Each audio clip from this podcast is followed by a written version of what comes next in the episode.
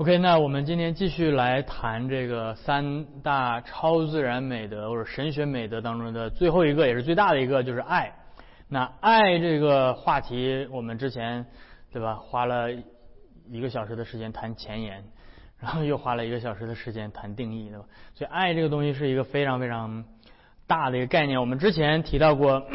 通过从爱的用词历史上，从拉丁文、从希腊文，对吧？看到有不同的词来表达人类当中的这种啊这种现象，叫做爱。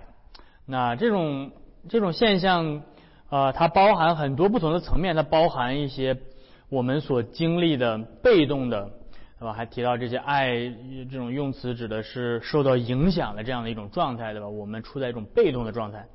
同时，我们也看到说，这个爱呢，作为一种主动的啊一种主动的动作，对吧？爱是啊这种 delectio，对吧？爱是选择，爱是重视，爱是啊为所爱之事付上代价，对吧？所以，那我们就提到说，这个爱最主要的从嗯从这种角度来讲，爱并不是一种啊情绪。爱并爱爱会带来我们的灵魂上的这种啊这种 affection，对吧？这种啊情感，但是爱本身并不是情感，爱是一种意志的动作，对吧？爱是一个意志的动作。我们上一次提到，爱不仅仅是意志的众多的动作当中的一个，爱是意志最原始的动作，对吧？还记得我们上一上一次讲到。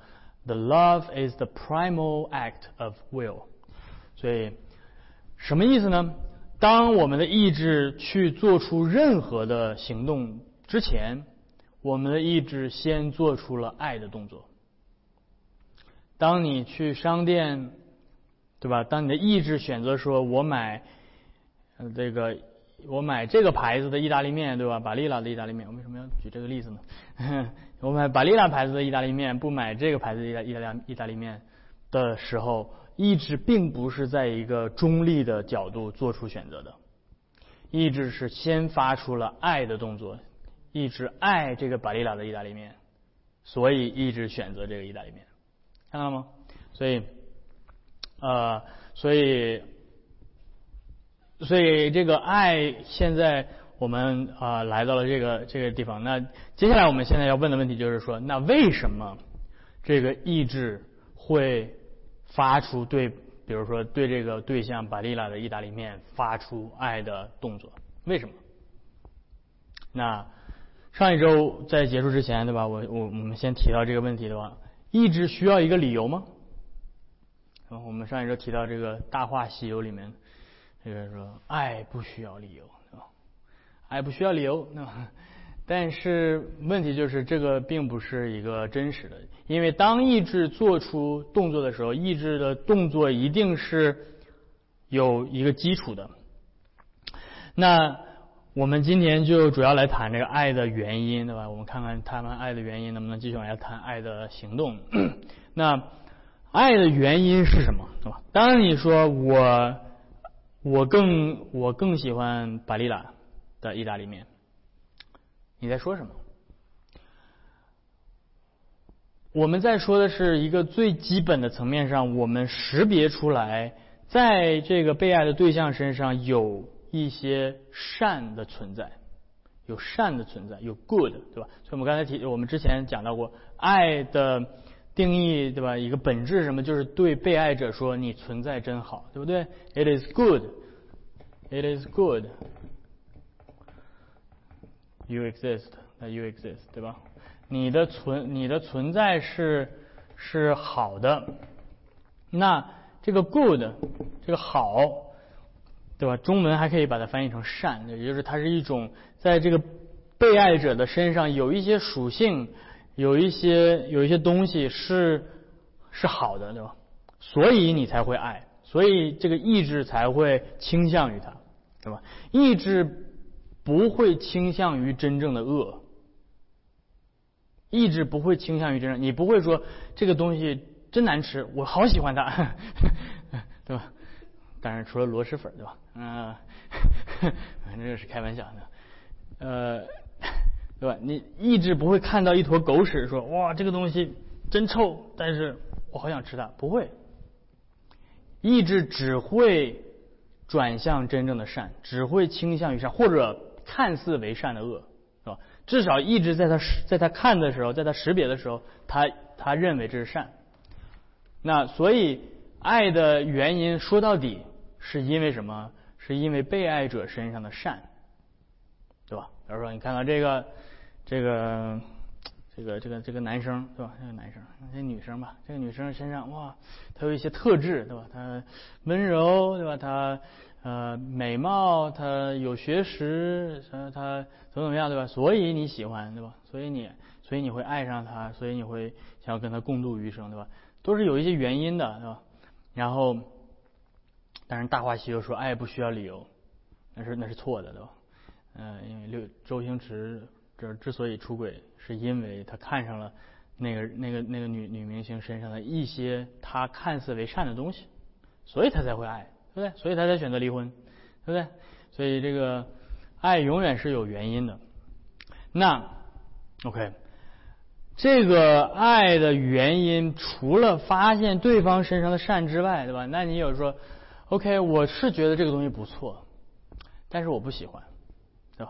我是觉得这个人很好，对吧？他身上有很多优点，但是我不喜欢。所以不是不是善的存在一定会必然导致爱的意志的行动，但是爱的意志的行动一定是基于善。那你说这个这个被爱者身上的善和？爱者的这个爱的意志的行动之间，需要有什么东西把这两个东西连在一起呢？那这个东西叫做需求，啊，这东西叫做需求。你说这个，这总总拿处对象做例子不太好，对吧？但是，呃，我们举个例子，对吧？就比如说你你看到说这个这款车非常的好，各个性能各个方面都非常好，对吧？然后空间也很好，然后什么什么都很好，对吧？但是，我家已经停了五台车了，我真的不太需要再 再买一台车了，对吧？所以尽管它很好，但是你不会选择的原因是因为他身上的善没有符合被呃没有符合施爱者的需求，所以爱的行动不会发出来。那之前我们谈到过这个。神学人论的时候，我们谈到过人的感官欲望，对吧？还是感官欲望 （sensual appetite） 或者叫做情感 （passion）。在感官欲望当中有两种，一种叫做贪欲，一种叫做怒欲，还记得？所以在贪欲当中 （concupiscible appetite），哦，这个，你再回回来谈谈一些概念，对吧？贪欲，对吧？这些词并不是。当我们谈这些欲望的时候，并不说明他们是坏的，而是他们是灵魂的功能，对吧？我们说贪的时候，在中文里面是一个贬义词，但是我们只能用这个词来表达这个意思。那就是说，我们人性被造本身有对外界事物的需求，这是上帝造的，是正常的，对吧？它不是说一个坏的事情。你饿了需要吃饭，饿对吧？困了需要睡觉。对吧？你要喝水喝多了需要上厕所，对吧？这些你有这些欲望是正常的。那贪欲和怒欲，在贪欲里面，concupiscible appetite，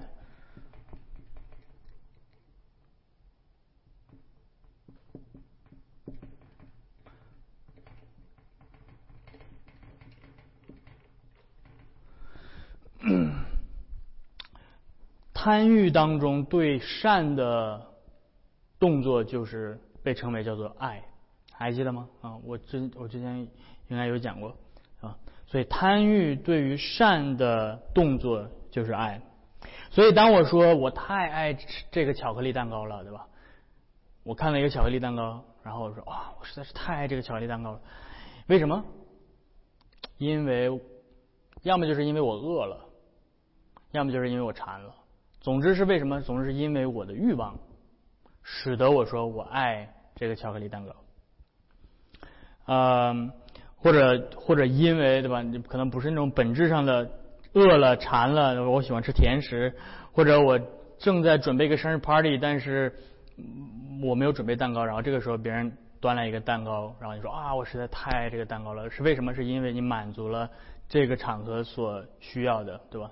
所以，所以我之所以说我爱这个巧克力蛋糕，是因为我需要它，要么是满足我的食欲。满足我的这个对甜食的欲望，或者是满足这个场合所需要的一个蛋糕等等啊。那如果因为是我本身的这个食欲，比如比如说我很饿，对吧？我饿了三天了，然后有个人突然拿出来一个巧克力蛋糕给我，然后说看这有个巧克力蛋糕，我说啊，我实在是太爱这个巧克力蛋糕了。那么我需要我做我做的动作是什么呢？我做的动作我恨不得上去把它都吃掉，我要我要上去咬一口，对吧？我要去满足通过。通过这个事物来满足我的需要，对吧？所以这个爱的原因，因此在这个角度上来讲，是这个被爱的事物身上的善能够满足爱者身上的需求。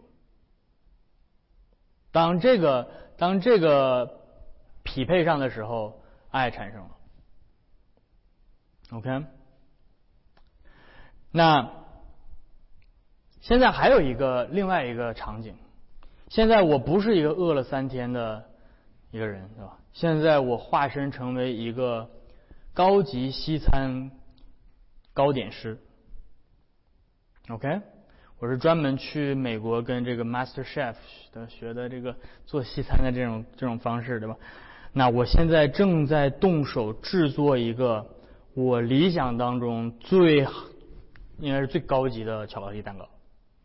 那这个巧克力蛋糕是我非常非常喜爱的。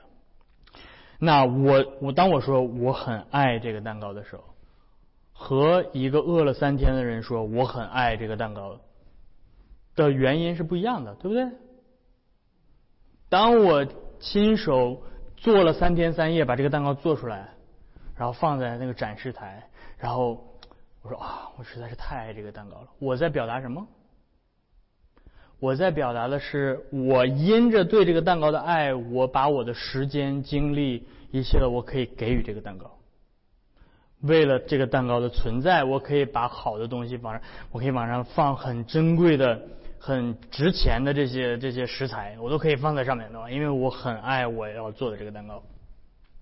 OK，所以不是因为我想要吃它，不是因为，呃，不是因为我很饿。而是因为这个蛋糕本身是我所爱的，我对制作蛋糕的这种热爱，我对这个具体的这个蛋糕的热爱，那这种爱我们可以称之为叫做给予的爱，这种这种爱是一种给予，对吧？但是你注意到。呃，这种给予的爱比较常见的象征，就是一个母亲在哺育自己的刚出生的婴儿的这种形象的。这种爱是一种无私的给予的这种爱，对吧？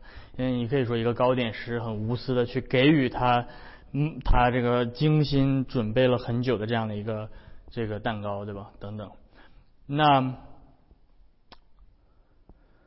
那但是还有另外一种情况，那这种这种爱的原因是因为。被爱者身上，被爱者的身上有呃，这个被爱者的身上有一种有一种东西是这个施爱者可以给予善，使被爱者的善变得更好，变得更加符合这个施爱者的这种构想的时候，对吧？这个施爱者，比如说我把我我把这个蛋糕上面加一个我喜欢的这个金箔叶，对吧？我把这个金箔叶这个扇放在这个蛋糕上面。这个这种行为，这种给予的行为，会让这个蛋糕变得更好。而当这个蛋糕变得更好的时候，我会更开心。所以，所以你仔细想，给予的爱真的跟需求的爱有不同吗？从某种意义上来讲，是的，他们是不同的，对吧？一个需求的爱是。这种被爱者身上有一些善，可以满足施爱者身上的需求，但是给予的爱仿佛是施施爱者把自己的一些善给予到被爱者身上，但是他之所以这样做的原因，是他的身上有这样的一种需求。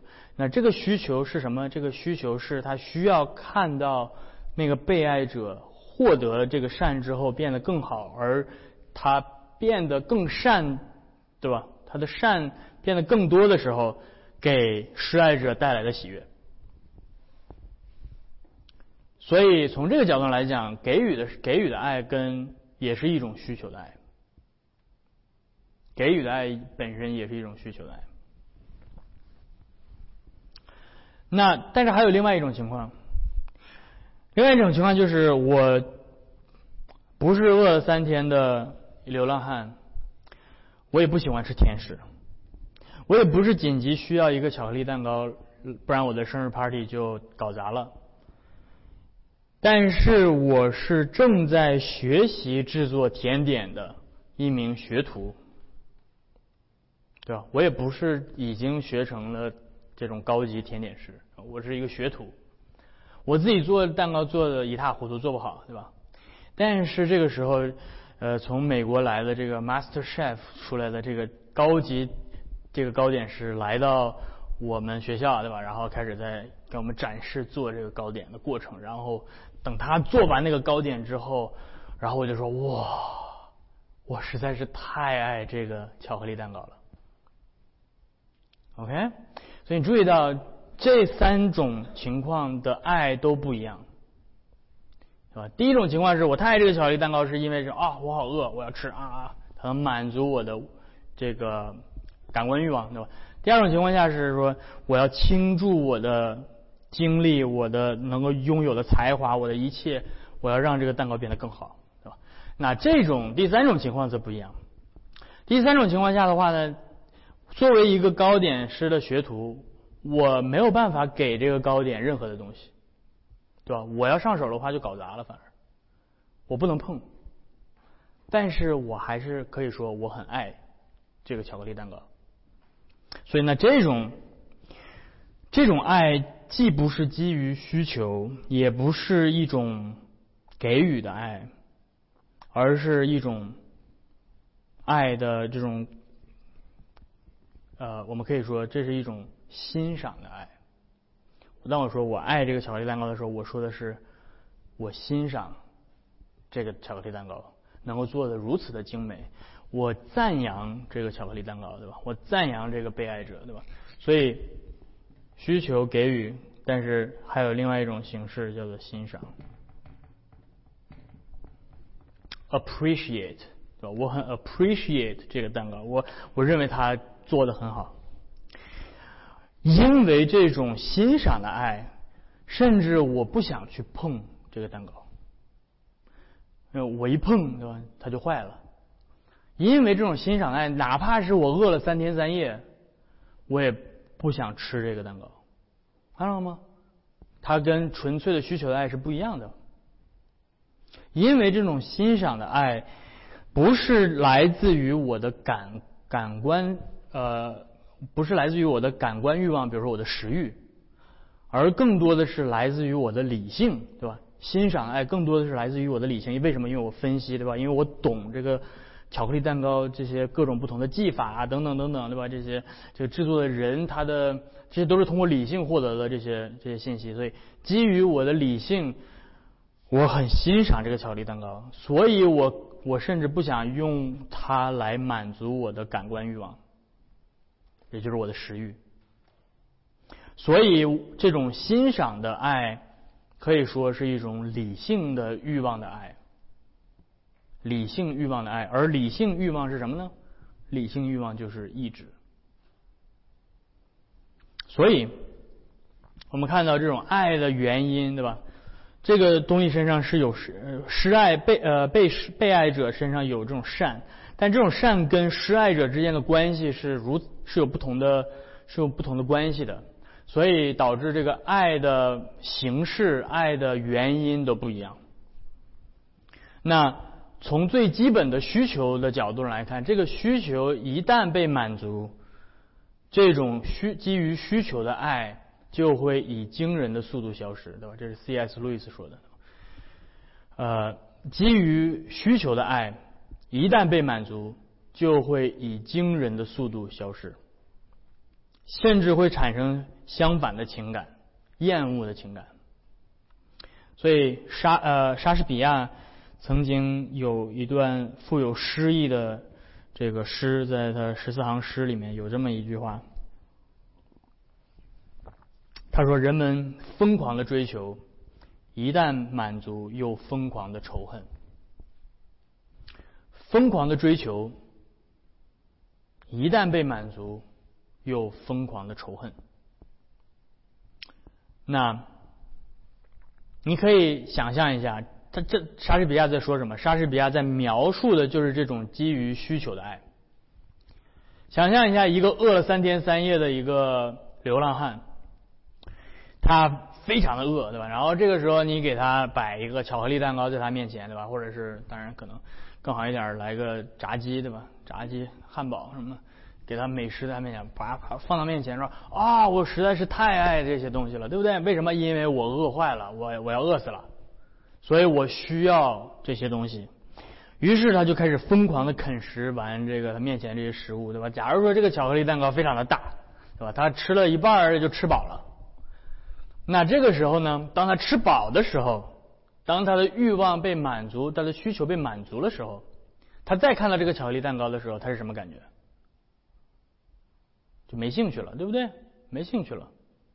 那你说不行，你必须把它吃完，然后呢，勉强的再吃两口。看到这个需求的爱开始急速的下降，到什么程度？到这你必须把它吃完。你不是爱他吗？你必须把它吃完。等再吃到快吃完的时候，他都他都恶心死了，他就他吃到他恶心了，他他感到厌恶，他看到这个蛋糕就感到想要吐。那你说这种？这种变化是怎么产生的？怎么一开始这么爱疯狂的追求，是吧？你开始放在面前说：“哎，不行，你现在不能吃。”哎，不行，哎，快不行了啊！哎呀，我现在就要啊，对吧？不行了。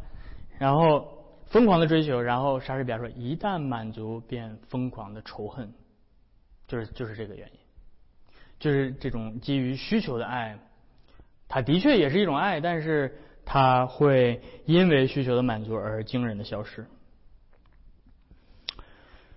那我们用这种需求的爱本身没有任何的错，对吧？我们我们对生活当中很多的事物都是这种需求的爱，对吧？比如说你吃东西，对吧？食欲的满足，比如说包括美学的满足，对吧？你比如说你喜欢你喜欢一个什么艺术品，对吧？你看了这个说啊，你觉得很喜欢，对吧？你买回家了之后，对吧？你就觉得也无所谓了，对吧？哼 就算是这个蒙娜丽莎，对吧？拿一个真迹，假如说。可可远观，但不可亵玩焉，对吧？就你要一旦真的把那东西拥有了，可能你就觉得说，哎，其实也没什么，对吧？所以这种需求的爱，它有很多的时候，呃，它本身并不是错，但是错在什么呢？什么时候会产生道德性的问题或者伦理学的问题？那就是当我们用这种需求的爱用在不应该用的对象身上，比如说用在。配偶的身上啊，或者用在呃其他的人身上，那这个时候就会出现了出现问题啊。我们疯狂的去追求啊一一个一个一个喜欢的女孩，对吧？哇，爱的哇，就追的不得了，追疯狂的追，然后等到一旦追到手了之后，对吧？一旦得到了满欲望被满足了，便怎么样？疯狂的仇恨啊。你你说这怎么会呢？生活当中会没有这些这些例子呢？啊，这生活当中的这些例子太多了，而且不仅生活当中有，圣经当中也有。嗯，你你们谁谁记得圣经里面曾经有这样的例子？大卫有一个儿子暗恋自己的妹妹，还记得吗？大卫的儿子暗嫩暗恋他的妹妹塔玛啊，这喜欢塔玛喜欢的不得了啊，就是这个。这个这每天都是茶不思饭不想的，对吧？然后就喜欢他的妹妹，然后就想要得到他的妹妹，怎么办呢？他就装病在床上，对吧？让他妹妹塔玛来他的房间里面来服侍他，对吧？然后结果呢，就把他的妹妹给玷污了啊！把妹妹玷污了之后怎么样？圣经记录了一句话，非常的有意思。圣经圣经里面说，随后暗嫩极其恨他。那恨他的心比先前爱他的心更甚，然后对塔玛说：“你起来去吧。”嗯，翻译的太翻译的太太文文言就是什么比较文明对吧？说白了就是滚吧。然后塔玛说：“不要这样，你赶我出去，这罪比你刚才行的更重了。”但是安嫩不听他的，叫仆人来说：“把这个女人给我赶出去。”所以这出现在萨母尔记下第十三章第十五到第十七节。你说为什么会这样呢？安嫩为什么会在如此爱疯狂的追求他玛之后？突然一个转变，就变得极其的恨他、厌恶他、不想看到他，想要把他赶出去，是为什么？是因为他把他马当做是一个满足自己需求的一个东西而已，是吧？他把他马当做是满足自己需求的这样的一个物品。那既然他已经得到了那种快乐，就会急速的消失。但是我们看到，欣赏之爱则不一样。欣赏之爱让我们感到某一个东西不但实际满足了我们的感官的欲望，而且也应当得到我们的欣赏和尊重，对吧？所以这种欣赏之爱的确它也包含着一种一种需求，但是这种需求不是不是单纯的感官欲望的需求。这种需求是更高级的需求，这种需求是呃一种源自于理性的需求，对吧？当我说源自于理性的需求的时候，并不是说排除情感，对吧？而是说它更高级，它比单纯的感官欲望的需求更高级。所以，当我们去欣赏一个制作精美的巧克力蛋糕的时候，我们那种欣赏的爱。使得我们不会上去狼吞虎咽，对吧？疯狂的追求，对吧？疯狂的想去拥有，而是我们会慢下来，细细的品尝，细细的去欣赏这个这个整个的过程。呃，甚至我们会不想去碰这个东西，对吧？啊，我们认为说，只只有真正的品味这个蛋糕，才不枉费那个糕点师精美高高级的这个工艺和调配，对吧？你你你不是单纯的就是说填饱肚子而已，而是说你要真的好好的对待这个蛋糕，让它的价值体现出来，对吧？所以这个需求的爱跟欣赏之爱的差别，呃，就是会非常的明显，对吧？欣赏爱跟需求需求爱跟欣赏爱的差别就是面对同一瓶红酒，对吧？一个烂醉如泥的酒鬼。对他的爱喜爱和一个品酒师对他的喜爱的不同，就是需求的爱和欣赏的爱之间的差别。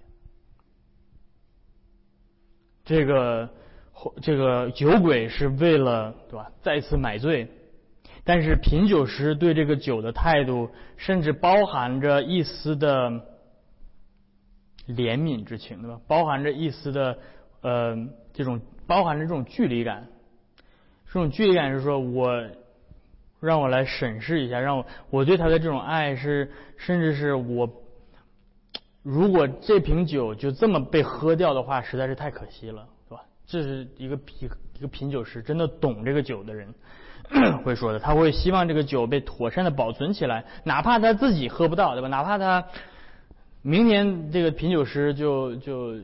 就已经癌症晚期了，对吧？一个 癌症晚期的品酒师，一个癌症晚期的品酒师，他知道他明天就要就要进棺材了，但他看到一瓶上好的红酒的时候，他说：“这个酒得好好保存起来，对吧？”他不是说：“哎呦，反正我明天要死了，来，蹲蹲蹲。”那就那就变成那就不是欣赏的爱，对吧？所以这个欣赏的爱会让他觉得说，呃，他要他要他要保护这个这个被爱的对象。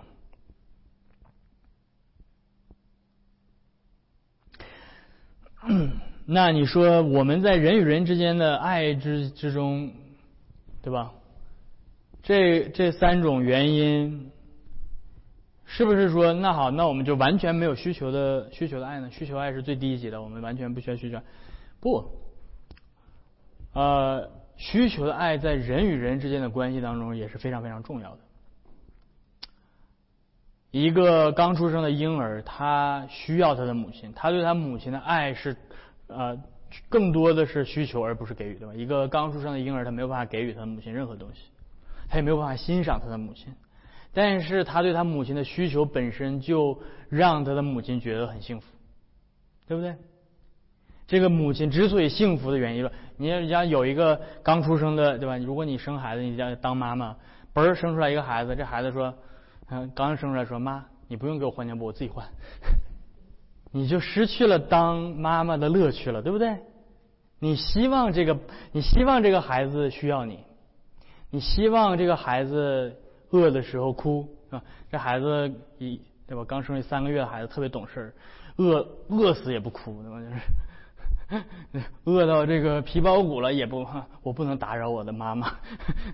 不，不是的，对不对？你希望这个这个一个一个刚生过孩子的母亲都知道，你希望被这个孩子需要，对不对？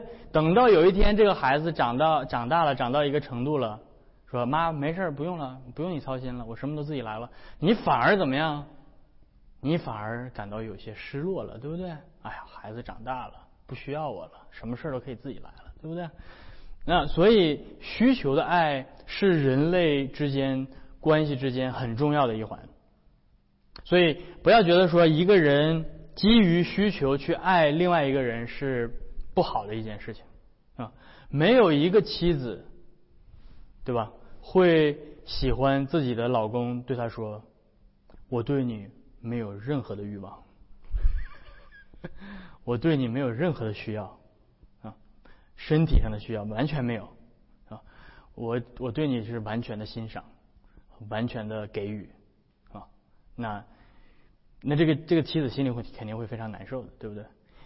作为妻子，她希望自己的丈夫对她有身体上的需要，这是这是这是好的，这会让她给她带来满足感，这会给给她带来说，我需要你需要我，看到了吗？这就是这就是。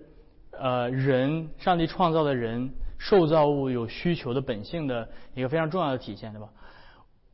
在爱的关系当中，双方是有需要被需要的，有被需要的需要，是吧？所以，啊，所以这个这种需求的爱是很重要的。对于一个需，对于对于一个被爱者，他希望听到他的爱人对他说：“我想要拥有你。”，这并没有错。但是同时，他也需要他的爱人对他说：“我愿意为你牺牲一切。”这是给予的爱。但同时，他也他也希望他的爱人能够关注、注视他、欣赏他，哪怕。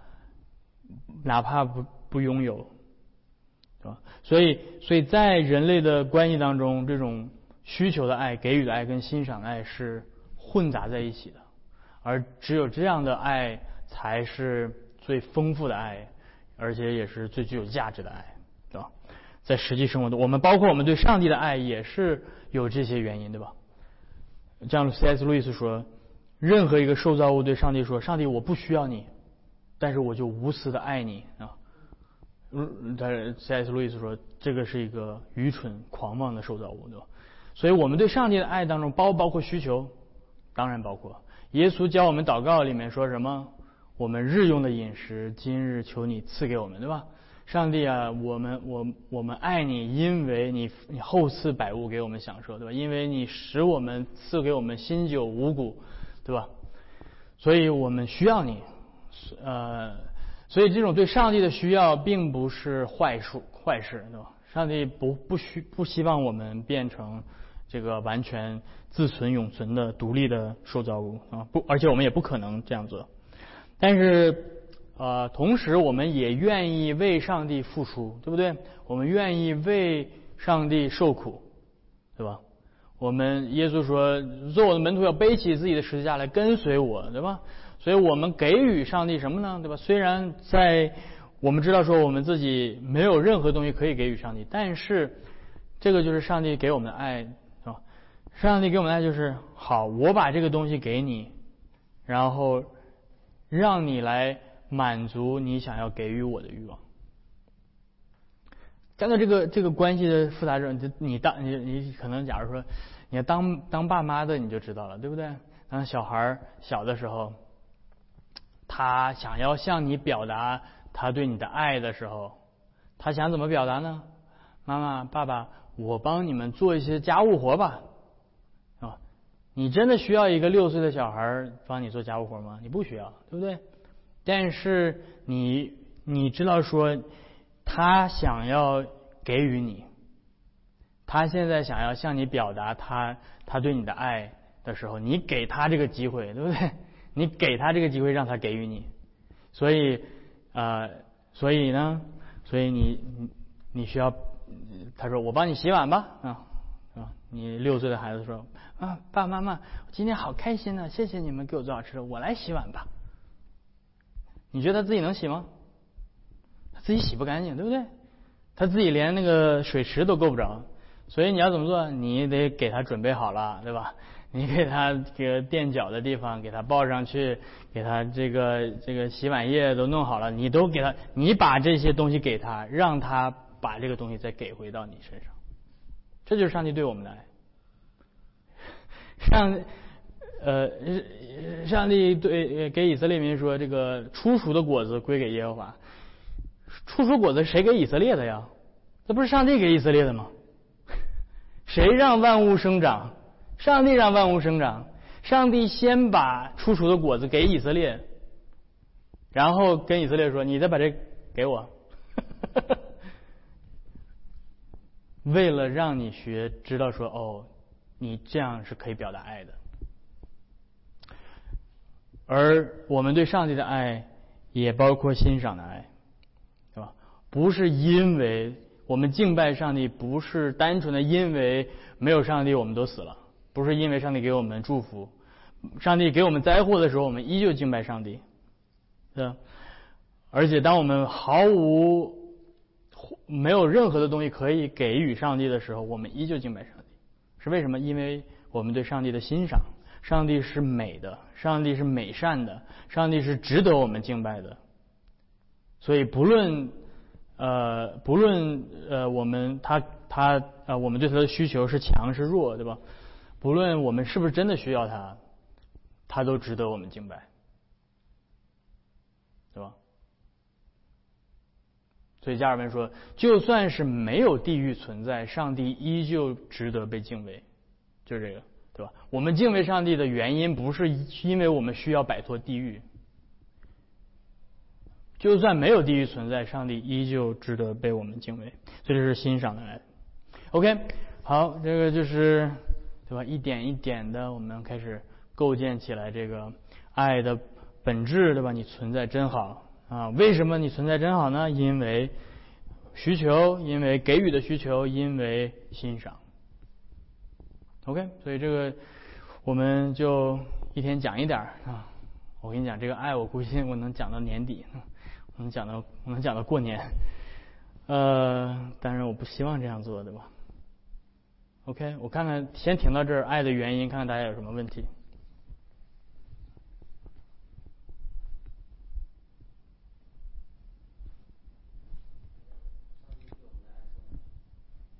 上帝对我们的爱，上帝对我们的爱是给予的爱。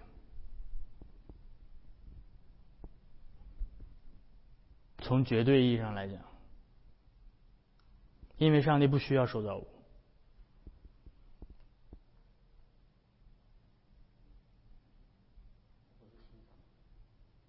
上帝给予我们的，是同同同样的，如果是啊，当然上帝欣赏我们存在，但是欣赏我们的存在，并不是，并不是这个。上帝，上帝首先先给予了我们的存有，所以我们的存在身上的任何的善，本身是基于上帝的给予，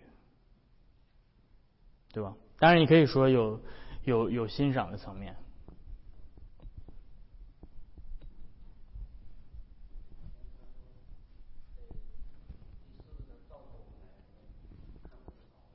嗯哼，对。没错。所以这个就是接下来我们要来谈的爱的行动的话题，还有就是爱的最基本的、最基本的一个行动就是这个叫做 benevolence，叫做善意，对一个事物有怀有善意，对吧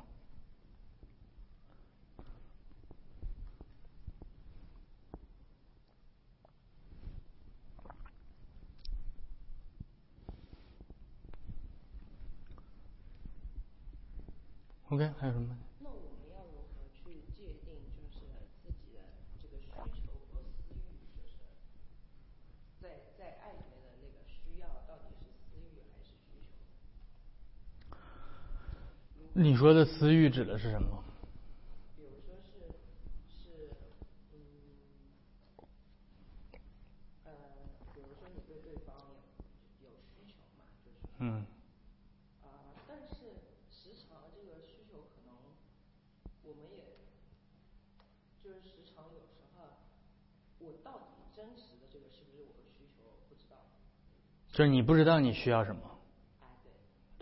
这个是一个很好的问题。就是有很多的时候，我们的确从心理从心理层面上，你有的时候不知道自己需要什么，是吧？但是实际上你知道，你又不知道，对吧？所以，嗯，所以有的时候你就需要找心理医生，对吧？心理医生告诉你到底需要什么，呢？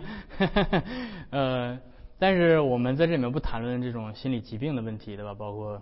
呃，就是的确，人对自我的需要的认知是一个是一个过程，对吧？有的时候，包括比如说这种童年的阴影、创伤等等造成的，就是我们心理上的需要，这种心理需要，嗯，我是觉得从这个这个是超过超过我能够讨论的范畴了，对吧？啊，有有病理上的，有有一些正常的心理学的分析等等。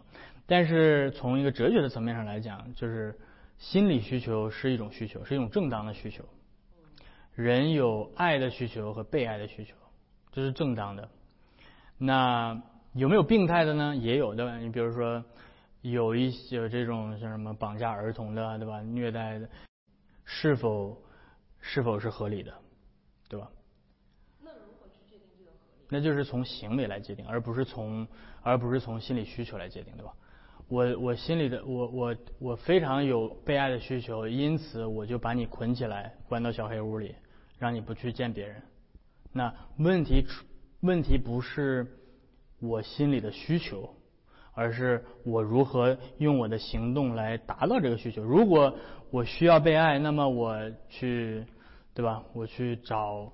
我去，我去，我去获得别人的爱，或者像把我这种被爱的需求表达出来，对吧？我进入到爱的关系当中，得到被爱的这种这种感、这种感受的等等关怀等等。那通过一种正常的行为的方式是 OK 的，对吧？我交个女朋友，交个男朋友，对吧？找结识一些朋友，然后或者是认识一些人，然后获得这种对吧？我有友情的需要，我有爱情的需要，那我去去去正常的关系获得和。我有这种被爱的需求，所以我绑架一个人，关到我的房间里，把他绑到床上，然后他就是我的。问题在哪儿？问题这两个都有需要，对不对？但是问题在于行为，他做了什么，啊？这个行为是可以判定的，所以判定行为是用什么？用律法，用法律，对吧？在在属灵层面上上界律法，从呃社会层面上用人类的法律，对吧？所以你判定对或者错，是从行为判定，而不是从心理需求来判定，因为所有人都有心理需求。对。OK。好，那我们时间就也到了，让我们一起做一个祷告来结束，好吗？我们一起来祷告。天父，我们来到你的面前，我们感谢你。啊，再一次啊，给我们这样的时间来一同的思想啊，你所赐给我们的重要的受造物的这种能力和现象，我们的需求，我们有被爱的需求，我们有爱的需求，我们有欣赏的需求。主，我们啊，我们感谢你啊，在基督里啊拯救我们，尽管我们自己不配，但是你却在我们身上没有任何可欣赏的时候，啊，你却在基督里面爱我们，啊，你主动的啊把你的爱子赐给我们，啊，好叫我们能够有他的形象，能够彰显你的荣耀。主，我们需要你，我们恳求你，呃，继续的将你的恩典啊给予我们，施加在我们的身上，并且啊叫我们能够啊用你的恩典来回报你。啊，让我们也能够彰显啊，也能够向你表达我们对你的爱。对，听我们的祷告，继续带领我们这一周的生活。我们这样的祷告祈求是奉靠耶稣基督的名，阿门。